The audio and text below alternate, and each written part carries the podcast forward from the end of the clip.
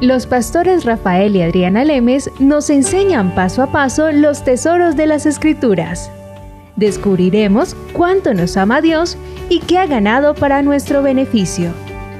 Este programa es patrocinado por nuestros amigos, miembros y socios de Iglesia Palabra Pura y Blaze Ministries International.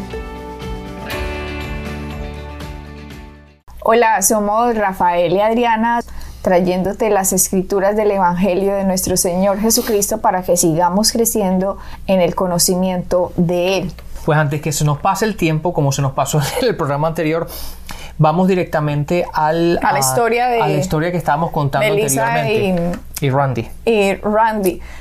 Perdón, Adriana, tengo que decir esto. ¿Por qué estamos estudiando? Porque queremos seguir creciendo en el conocimiento.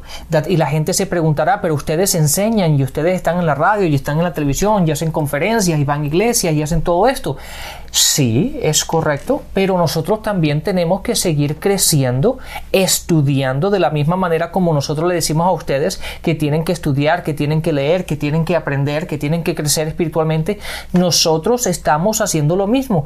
El cristianismo no es, no es que ya hayamos llegado cuando llegue, a, recibimos a Cristo, es un proceso de toda nuestra vida de crecer en el conocimiento de Dios en el conocimiento de la palabra. Y a nosotros como maestros nos encanta estudiar, nos encanta aprender y profundizar en la palabra. Pero ¿por qué lo hacemos?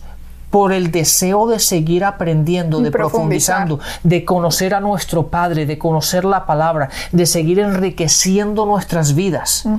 Y de la misma forma, nosotros estamos aquí para transmitir ese conocimiento a ustedes y poderles enseñar lo, aquello que nosotros hemos aprendido y, y seguir todos unidos. un cuerpo. Un cuerpo, exactamente. Aprendiendo unos de otros y dándonos ese conocimiento que lo único que va a hacer es edificarnos para que podamos hacer el trabajo del ministerio. Sí, que se manifieste Cristo en la vida nuestra y estábamos contándoles acerca de la historia de esta pareja que en el programa pasado nos quedamos cortos y les estaba contando cómo ellos desde pequeños separados eh, escucharon mentiras en sus denominaciones a las cuales ibas acerca del Evangelio y les pintaron un Cristo que no era el que ellos veían reflejado en la Biblia.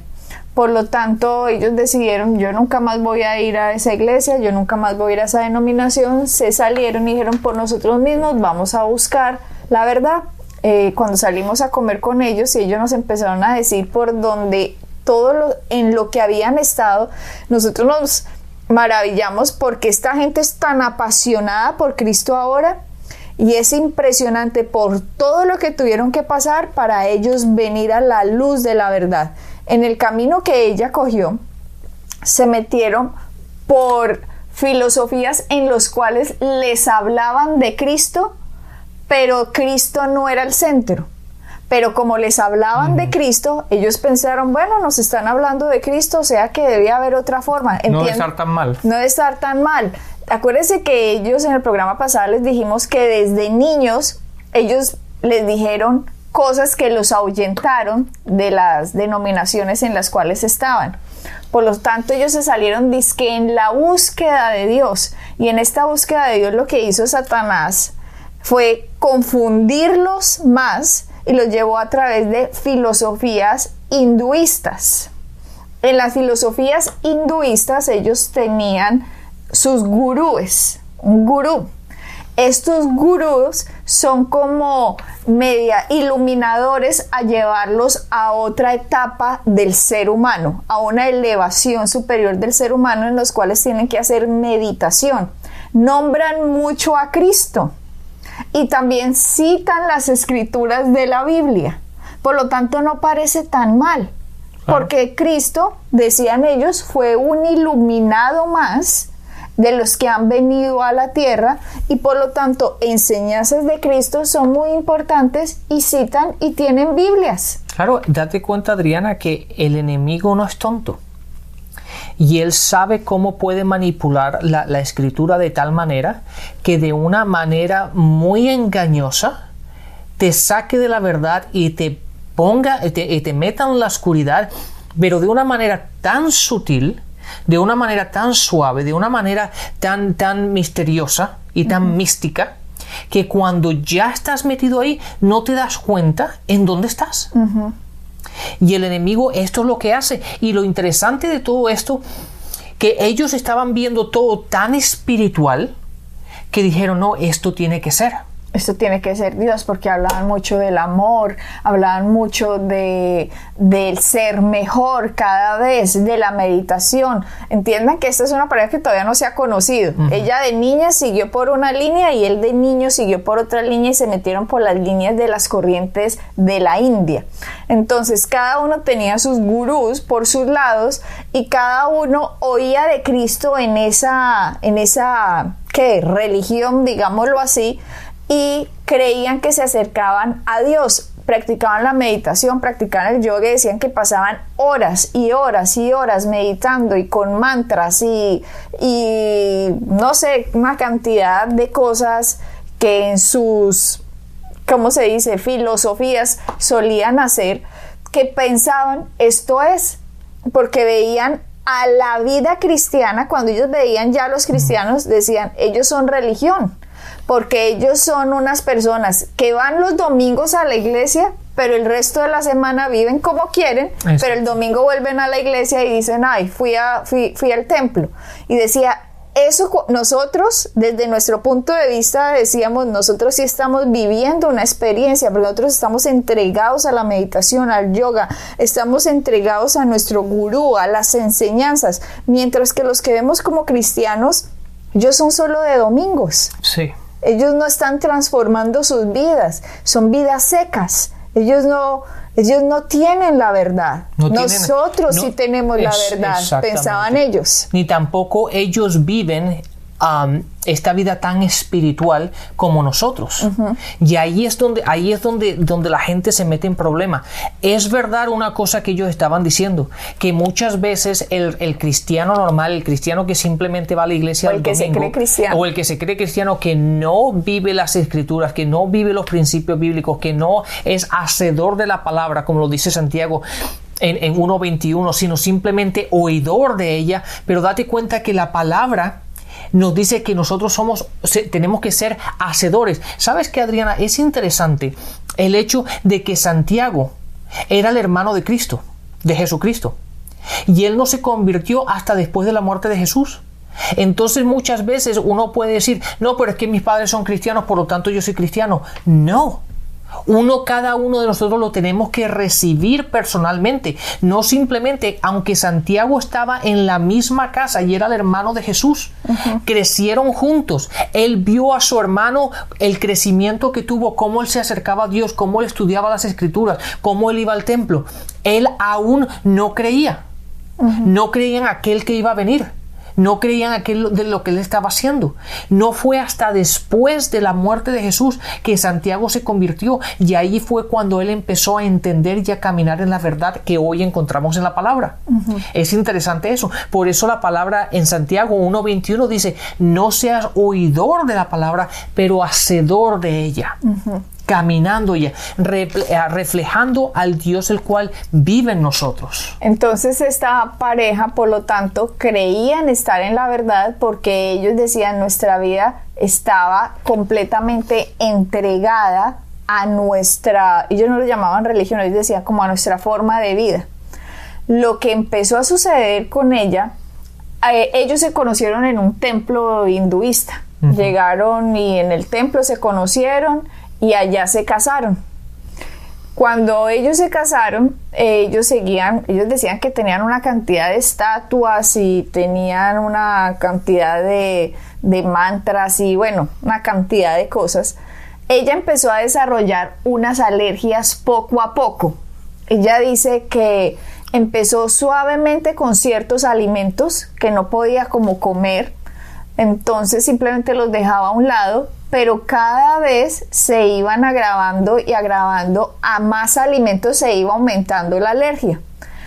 Llegó un punto en que llegó a pesar 86 libras. 86 libras, eso son como 40 y la libra aquí es un poco más pesada, pero digamos unos 43 kilos, porque no resistía el comer alimentos sin que la alergia se reproduciera, se manifestara.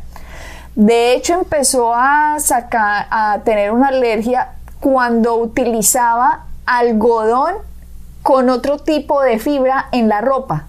Por lo tanto, toda su ropa tenía que ser 100% algodón o si no, su piel inmediatamente la resistía. Entonces dice que todo empezó tan suave, tan suave y se fue poniendo tan grave, tan grave que llegó al ella a oler. Eh, aquí se utilizan mucho las secadoras en las casas y las secadoras sacan un polvillo. Ella decía que podía oler el polvillo de la secadora de la casa del lado. Por lo tanto, le creaba una alergia solo ese olor.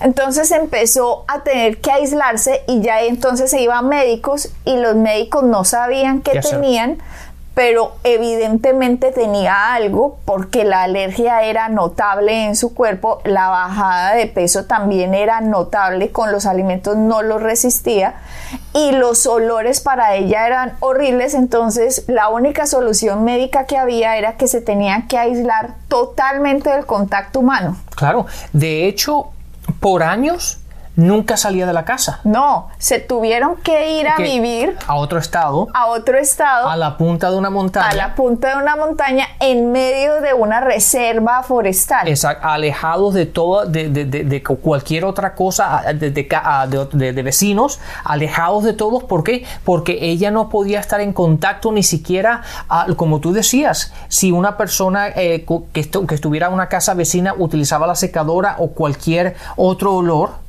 le afectaba a ella físicamente. De hecho, el olor, ella decía, yo sabía cuando mi esposo había ido a Walmart. Walmart es un, un, supermercado. Ella decía, yo sabía cuando él había estado en el supermercado porque yo le decía, estuviste en tal supermercado, ese olor no lo soporto. Entonces él se tenía que quitar la ropa y cambiarse por otra ropa antes de entrar a la casa. O sea, era algo diabólico. Y así, y así, de hecho, Adriana, nos contaron que vivieron 16 años de su vida, vivió de esa forma. Se fueron primero al estado de Nuevo México, se fueron a diferentes estados tratando de aislarse y aislarse hasta que llegaron a Nuevo México para vivir en la punta de esa montaña completamente alejados del mundo exterior.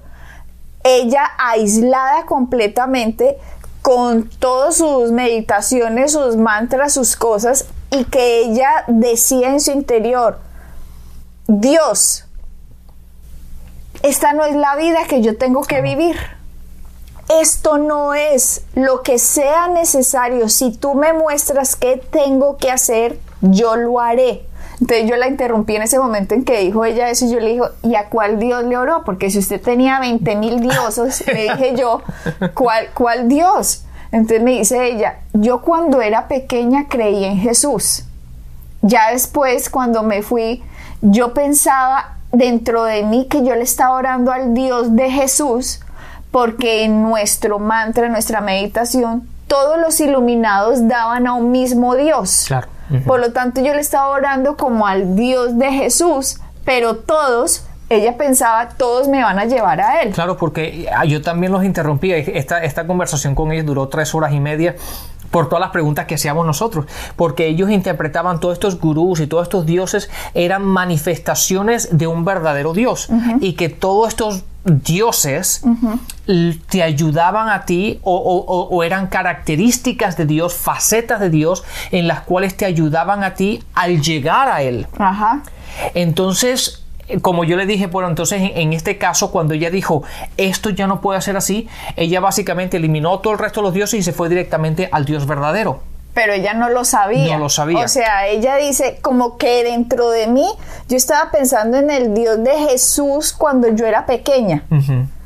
Si tú me sacas, si tú me muestras qué tengo que hacer, yo voy a hacer lo que sea necesario. Que ella decía eso, pero que, que esa era una oración que ella tuvo por años, dijo ella.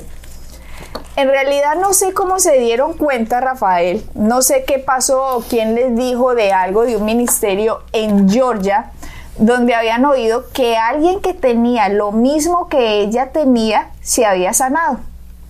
Entonces ella decidió, yo voy a ir allá a ver qué ver es lo que va a pasar. Exactamente. Pero ella pensó y le dijo y le dijo al esposo, ¿qué tal que me hagan recibir a ese Dios de los cristianos de esa religión que ellos tienen? Y que el esposo le dijo, si usted lo recibe, yo nunca voy a recibir ese Dios porque eso es una mentira. Es una mentira esa religión lo que ellos hacen. O sea, la rabia que traían desde que eran niños, Sí, claro. Rafael. Claro. Resulta que se va esta mujer hasta Georgia, el esposo se queda en Nuevo México, y en Georgia llegan a un ministerio, a un buen ministerio ella, oran por esta mujer. Y ella dice normal, que simplemente oraron, que ella no le preguntaron nada de nada, que ella simplemente oraron por ella y que dentro de ese ministerio había mucha gente con los mismos síntomas y la misma enfermedad que ella tenía y que lo más extraño de todo era que todos pertenecían a un gurú diferente antes Pero todos habían recibido a Cristo ahora. y que ahora toda esa gente Sí. que venía de filosofías hindúes, lo más impresionante fue Rafael que todos tenían la misma enfermedad. Y todos venían de la misma religión que ella. Todos venían de la misma religión que Tremendo. ella, pero ahora toda esta gente había recibido a Cristo como Señor y Salvador y ella decía, esto está muy raro, ¿cómo así? No puede ser. Total, oraron por ella, pero ella dijo, yo no voy a recibir a ese Dios de los cristianos, yo simplemente quiero, Quiero- ver qué es lo que van a hacer aquí o no entiendo. Ella dice que nada pasó, que ella salió en su carro a manejar y que cuando ella salió del carro, ella sintió dentro de ella, entre al supermercado y cómase un sándwich. Que ella sintió como unos deseos de entrar al supermercado y ella pensó, "Estoy- me estoy enloqueciendo, ¿cómo voy a entrar? Yo tengo alergias, yo no puedo comer un sándwich jamás, no, nunca pero que manejando era como tan fuerte ese deseo que ella decidió dar la U en una esquina y entró al supermercado como si nada, pidió un sándwich y se lo comió un sándwich que no había podido comer en 16 años de vida. Qué impresionante que ¡ah! me ha sanado. Y se arrodilla esta mujer diciendo, Dios Jesucristo, el Dios de los cristianos, yo te acepto. Tú eres Dios, tú eres el verdadero Dios. Y llama al esposo le dijo, estoy en el supermercado. Y que el esposo pega este grito diciendo, ¿dónde? En el supermercado me estoy comiendo un sándwich. Él dice, no puede ser. Entonces ella le dice, sí, el Dios de los cristianos, Jesucristo, es el Señor, Él es Dios. Entonces que él dijo, y que ella pensó, en ese momento, ella fue la que pensó, recuerdo mi oración de toda la vida, muéstrame qué tengo que hacer y yo lo haré. Y que ella ahí recordó eso. Y que ella dijo, ¿qué tengo que hacer? Aceptar a Jesucristo como el único Dios, el único Señor, y es el único enviado que el Dios Todopoderoso ha enviado a esta tierra. Y cuando ella pensó eso, fue cuando lo aceptó y que su esposo dijo, ese Dios, sí lo acepto. Ese del que me estás hablando lo acepto. Pero ¿qué hacemos entonces con todos estos dioses? ¿Qué hacemos con estos iluminados o con estos gurúes? Y ella dice que vio un versículo en la Biblia que fue cuando ellos decidieron, todos ellos son mentira. Y el versículo que vieron fue Juan, Juan- 4, 22. Juan 4:22, cuando dice, la salvación viene de los judíos. Que cuando ellos vieron este versículo escrito en la Biblia, dijeron, entonces no pueden ser los de la India, no pueden ser los orientales, eh, los dioses orientales, no pueden ser gurúes, no puede ser otra religión. Claro. La palabra de Dios está diciendo que la salvación viene de los judíos. Y dijeron, ese versículo tomó tanto significado para nosotros y a lo mejor nosotros ese versículo lo entendemos como nadie más lo entiende, porque nosotros estuvimos con todos los demás dioses de las demás religiones, de las demás gurúes iluminados o lo que sea, pero ninguno de ellos venía de los judíos. Y la palabra dice que la salvación viene de los judíos y solo Cristo vino de ellos, por lo tanto el resto eran falsos. Tremendo, Adriana. Llegaron a la casa y rompieron todas las estatuas. Sí, dijeron que rompieron todo y lo tiraron todo a la basura. La casa se quedó completamente sin nada. 16 años, Rafael. Sí, porque ella decía que tenía estatuas, tenía fotos, tenía cosas, ah, yo no sé lo que utilizan ellos, pero tenía cantidad de cositas por toda la casa, en las paredes, en las, en las ah, en las estanterías y todo eso, lleno de todos, de todos esos dioses, de todas esas, de todas esas estatuas, de todas esas cosas. Y dijeron que en un fin de semana, de la noche a la mañana, limpiaron toda la casa y rompieron todo y lo tiraron a la basura. Y ahora empezaron a seguir al único verdadero Dios viviente empezaron a estudiar las escrituras, se metieron debajo de ministerios correctos que les empezaron a enseñar la verdad, que no diluían la palabra. Es que la denominación dice, es que mis abuelitos dijeron, es que a nosotros nos enseñaron. No, ¿qué dice la palabra?